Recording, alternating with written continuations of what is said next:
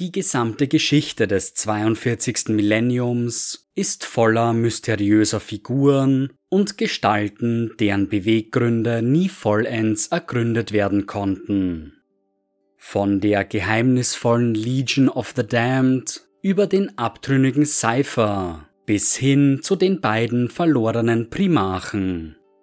Doch unter all den schleierhaften Gestalten ist wohl keine so verrufen wie der Perpetual, der als Olanius Person bekannt ist. Seinen eigenen Aussagen zufolge lebte er bereits so viele Leben, dass er sein wahres Alter längst vergessen hatte.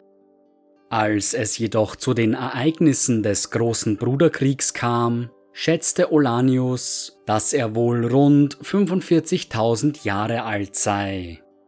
Sollte dies der Wahrheit entsprechen, so wäre er ungefähr im Jahr 15.000 bevor Christus zur Welt gekommen und wäre damit rund 7000 Jahre älter als der Imperator selbst. In den jüngsten Jahren der alten Erde war Olanius an unzähligen historischen Ereignissen beteiligt, darunter die Argonautensage, die Schlacht bei Austerlitz während der Napoleonischen Kriege und die Belagerung von Verdun. Irgendwann in seiner Vergangenheit soll er auch als Kriegsherr in der Armee des Imperators gedient haben. Gemeinsam führten sie im östlichen Phönizien einen Krieg gegen einen Chaoskult, der begonnen hatte, einen abtrünnigen Turm zu errichten. Der Turm war bedeckt mit enunzianischen Schriften, einer uralten Sprache, der gewaltige Zerstörungskraft innewohnte. Enunzianisch war mehr als nur eine Art der Kommunikation. Es war eine Sprache, die als Werkzeug oder als Waffe eingesetzt werden konnte. Ausgesprochen oder niedergeschrieben war sie in der Lage, die Realität selbst zu verändern, auf eine Weise, wie es nicht einmal die mächtigsten Psioniker schaffen würden. Sie war unglaublich gefährlich, denn selbst jene ohne irgendeine psionische Begabung konnten dank ihr todbringende Kräfte entfesseln. Die wenigen beobachteten enunzianischen Sprüche ermöglichten es ihren Nutzern Dämonen zu kontrollieren oder ihren Feinden schweren Schaden zuzufügen. Dabei machten die Effekte der Worte auch vor dem Sprecher nicht Halt, der Nutzer der Sprache wurde ebenso in Mitleidenschaft gezogen wie sein Ziel selbst. In der imperialen Geschichte sind nur zwei Gelegenheiten bekannt, an denen die enunzianische Sprache eingesetzt wurde. Zum einen nutzte der Space Wolf Skjalde Kaspar Horser ein solches Wort der Macht, um einen Dämonen des Sinj zu bekämpfen. Der Niegeborene konnte zwar bezwungen werden, doch Hauser musste schwere Verletzungen im Halsbereich hinnehmen. Der zweite bekannte Fall war während des Angriffs auf Kalth durch die Wordbearers. Enunzianisch wurde genutzt, um einen korrupten Maschinencode in das Verteidigungsnetzwerk des Planeten einzuschleusen. Es war also klar, dass es dem Chaoskult nicht gestattet werden durfte, über solch tödliches Wissen zu verfügen. Jedoch nachdem Olanius und der Imperator den Kult erfolgreich bezwungen hatten, hatte der Herr der Menschheit nicht vor, den Turm zu zerstören. Stattdessen wollte er ihn bewahren, um sein Wissen gegen zukünftige Bedrohungen einzusetzen. Olanius konnte nicht glauben, was er da hörte, wandte sich gegen den Imperator und zerstörte den Turm gegen dessen Willen. Danach verlief sich Olanius Spur für einige Zeit, jedoch fand sich der Perpetual irgendwann in den Reihen der imperialen Armee wieder. Hier diente er über mehrere Jahre hinweg, bis er sich schließlich das Recht verdient hatte, etwas Land für sich zu beanspruchen. So fand er im 31. Millennium seinen Weg nach Kalth, wo ihm rund 20 Hektar fruchtbarer Boden zugesprochen wurde. Hier lebte er rund 18 Jahre lang als Farmer, anonym und ohne Aufmerksamkeit zu erregen. Seine Nachbarn kannten ihn nur als den frommen All-Person, denn er war ein gläubiges Mitglied der katerischen Religion. Dies war mit ein Grund, weshalb Olanius Kalth als neue Heimat gewählt hatte. Der Planet war abgeschieden genug, um seinen Glauben in Frieden praktizieren zu können. All dies sollte sich jedoch ändern, als die Wordbearers Kalth angriffen. Ihr orbitales Bombardement riss Olanius mit einem Schlag in sein altes Leben als Soldat zurück. Doch bevor er Schutz suchen konnte, wurde er von einem Trümmerbrocken bewusstlos geschlagen. In seiner Ohnmacht wurde er von einem alten Bekannten besucht, John Grammaticus. Er erinnerte Olanius an sein früheres Leben sein Engagement, um die Menschheit vor Unheil zu bewahren.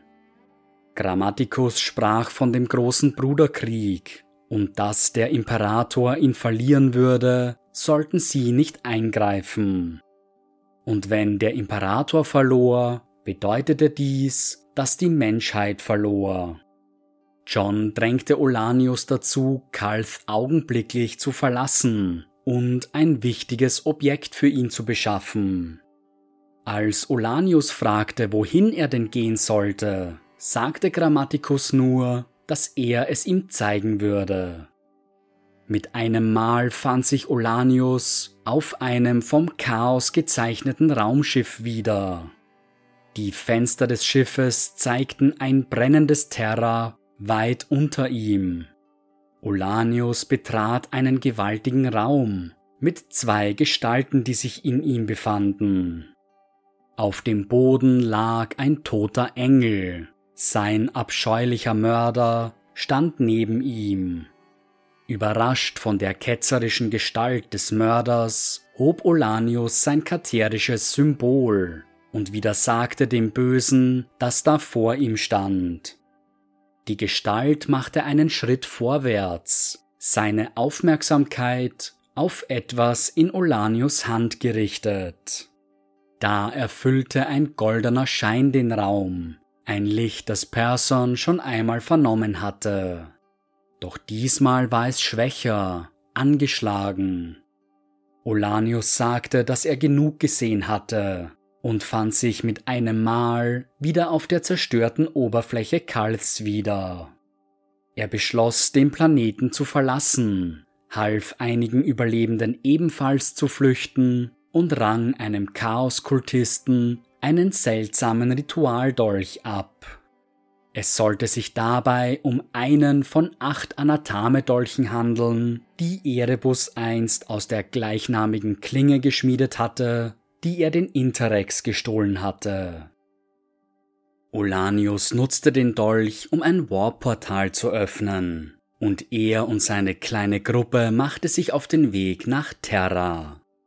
Die nächsten sechs Jahre lang sollten sie durch Raum und Zeit wandern, dem Anathame einem Kompass gleich folgen, um ihren Weg zur Thronwelt zu finden. Sie mussten sich unzähligen Gefahren entgegenstellen, Wordbearers, Alpha Legion Marines, Dämonen und Assassinen der Kabale, die Horus siegreich sehen wollten. Nach einer scheinbaren Ewigkeit gelang es ihnen endlich, Terra zu erreichen. Doch sie fanden sich in der Hatay-Antakya-Region wieder, die mittlerweile von den Emperor's Children kontrolliert wurde. Sie hatten sie in einen abscheulichen Traumgarten umgewandelt, den sie spöttisch als Paradies bezeichneten. Zivilisten, die versucht hatten, dem Horror des Bruderkriegs zu entfliehen, waren hier umschlungen von Ranken gefangen gehalten worden. Ihre Träume wurden ihnen entrissen und von den Emperor's Children wie eine Delikatesse konsumiert. Olanius und die Überlebenden seiner Gruppe konnten dem Paradies nur dank unerwarteter Hilfe entkommen. John Grammaticus war zu ihnen aufgeschlossen, genauso wie eine geheimnisvolle Frau namens Actaea und ein Space Marine, der sich selbst Alpharius nannte. Grammaticus warnte Olanius davor, die Frau und den Space Marine in ihre Gruppe aufzunehmen, doch dieser beschloss, ihre Hilfe anzunehmen. Gemeinsam gelang es ihnen, einen Avus-Leiter unter ihre Kontrolle zu bringen, und sie nutzten den Flieger, um zum imperialen Palast zu gelangen. Doch kaum überflogen sie die Front, wurde ihr Transportschiff getroffen und stürzte in den inneren Palast. Doch immerhin waren sie an ihrem Ziel angekommen, und der, der sich Alpharius nannte, bot an, die Gruppe über geheime Wege ins innerste Heiligtum zu führen. Was danach geschah, ist derzeit noch unbekannt. Olanius Persson ist eine geheimnisvolle Gestalt in der Galaxie des 42. Millenniums. Die soeben beschriebene Variante seiner Geschichte gilt gegenwärtig als die wahrscheinlichste, jedoch existieren über die Jahrtausende hinweg noch viele andere Varianten und Abwandlungen von Olanius Persson. In einer dieser Varianten wurde aus Olanius Person Olanius Olli Pierce, ein Corporal des 105. Tertio Upland Grenadierarmee Regiments. Olli war ein temperamentvoller Soldat, der gerne maßlos übertriebene Geschichten über sich selbst erzählte. Insgeheim war er darüber hinaus ein Anbeter der Kriegergöttin Mythrus und glaubte fest an die Göttlichkeit des Imperators. Als es zur Belagerung Terras kam, war Olli unter den Soldaten, die mit der Verteidigung des Eternity Wall Raumhafens beauftragt waren. Sein Transporter wurde jedoch auf dem Weg von Horus Truppen angegriffen und zerstört. Olli und einige seiner Kameraden entkamen den Trümmern, sahen sich jedoch schnell durch von Dämonen besessenen Zivilisten bedrängt. Die Überlebenden wandten sich zur Verteidigung, konnten mehrere Dämonen vernichten, doch liefen im Endeffekt Gefahr, überrannt zu werden. Sie wurden in letzter Sekunde von der Sisters of Silence Knight Kommandeurin Jenetia Kroll gerettet, deren Null-Aura die Dämonen zum Rückzug zwang. Olli sah in ihr die Göttin Mythros, warf sich vor ihr auf die Knie und dankte ihr für ihre Rettung. Schließlich setzten die Verbliebenen ihren Weg fort und erreichten den Raumhafen. Gemeinsam mit seinem Freund Hari Har, einem Historiker und Remembrancer, war Olli an der Pons Solarbrücke im Einsatz, die den Raumhafen mit dem Wall der Ewigkeit verband. Mehrfach drängte der Soldat seinen Freund, die Front zu verlassen. Der Historiker weigerte sich jedoch, da es in seinen Augen seine Pflicht war, das Geschehen zu dokumentieren. Doch kurz darauf wurde die Brücke von den Kräften der Verräter angegriffen und die Verteidiger mussten schwere Verluste hinnehmen. Olli packte Harr und wandte sich mit ihm im Schlepptau zum Rückzug. Da kamen sie an zwei Soldaten vorbei, die gerade dabei waren, ein Banner des Imperators zu hissen. Doch das Banner war groß und schwer, und die übrigen Soldaten um es herum waren bereits gefallen. Harr überkam der Wunsch, den Verteidigern zu helfen, auch wenn es nur etwas so Belangloses war, wie ein Banner zu hissen. Er eilte zu den Soldaten und kurz darauf stand auch Olli an ihrer Seite. Gemeinsam richteten sie das Banner des Imperators auf, und es wehte hoch über den Köpfen der Verteidiger. Andere Soldaten sahen das Antlitz des Imperators und begannen sich um das Banner herum zu sammeln. Sie begannen ihre Gebete zu sprechen und den Herrn der Menschheit um seine Unterstützung zu bitten. Doch gerade als sie begonnen hatten, stürmte ein World Eater auf die Gruppe zu. Die Soldaten eröffneten das Feuer, doch es war zu wenig, um den blutrünstigen Chaos Space Marine zu stoppen. Da erschien einmal mehr Jenezia Kroll und fällte den World Eater mit einem einzigen Schlag. Die Sister of Silence deutete Olli, dass er und seine Gefährten sich zurückziehen sollten, bevor sie ihrer Wege ging. Olli war einer der wenigen, die in der Lage waren, Kroll wahrzunehmen, denn ihre Fähigkeiten erlaubten es ihr, nahezu unsichtbar zu wirken. Für die übrigen Soldaten sah es so aus, als hätten ihre Gebete gewirkt, und der Zorn des Imperators hätte den Verräter erschlagen. Olli bestätigte diese Behauptung, bevor er die Überlebenden tiefer in den Raumhafen führte. Hier würden sie sich auf den nächsten Angriff der Verräter vorbereiten. Es war zu dieser Zeit, dass Olli von Harr aufgesucht wurde. Der Historiker wollte Ollis Taten als Teil seiner Erzählungen nutzen und den Soldaten so in der Geschichte des Imperiums verewigen.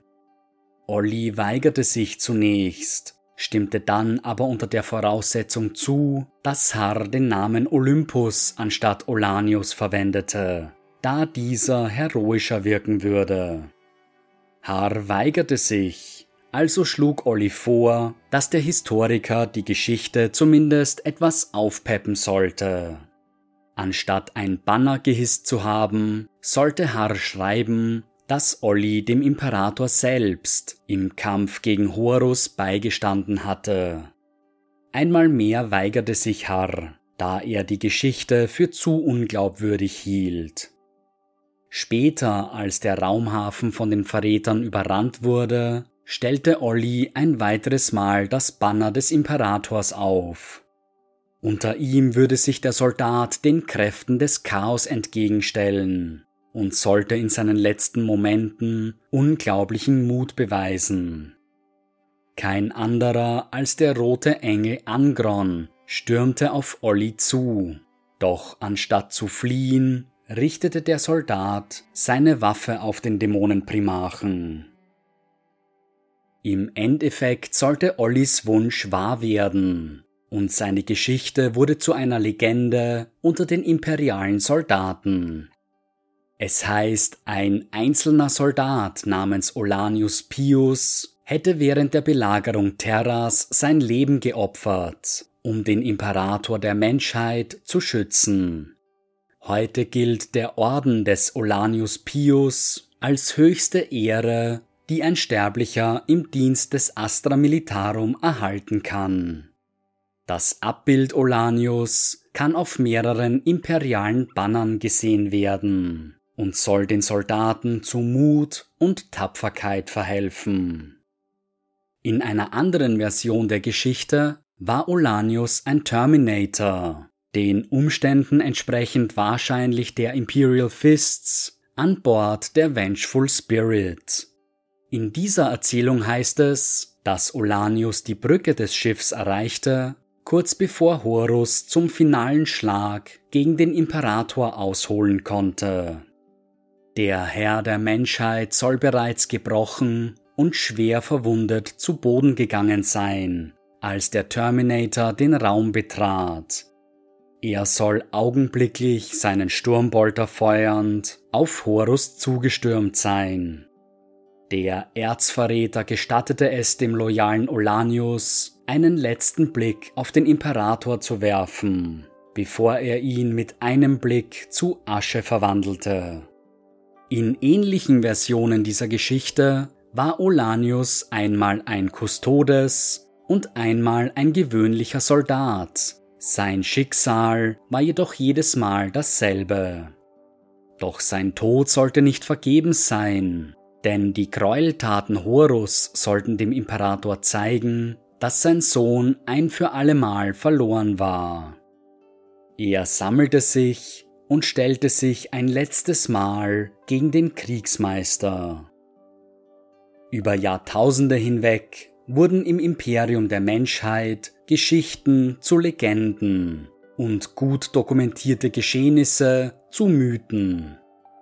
Ob es tatsächlich je einen Mann namens Olanius Persson, Piers oder Pius gab und ob dieser wirklich all die Taten vollbracht hat, die man ihm zuschreibt, wird wohl nie mit zufriedenstellender Sicherheit gesagt werden können. Fakt ist, dass das Astra Militarum einen Mann verehrt, den es als heiligen Olanius Pius kennt. Ein gewöhnlicher Sterblicher, der sich einem vom Chaos verzehrten Primachen in den Weg stellte. Ob dieser Mann in dieser Form tatsächlich je existierte, spielt im Nachhinein keine wesentliche Rolle. Olanius Pius ist ein strahlendes Beispiel dafür, was es bedeutet, Teil der imperialen Armee zu sein. Auch heute noch im 42. Millennium stellen sich normale Soldaten unbeschreiblichen Schrecken in den Weg. Sie kämpfen gegen albtraumhafte Xenos, genetisch verbesserte Supersoldaten und Dämonen, die keinen Platz in der Realität haben. Sie alle sind Olanius Pius, denn sie alle stellen sich mit tapferem Herzen und entschlossenem Blick ihrem unausweichlichen Untergang.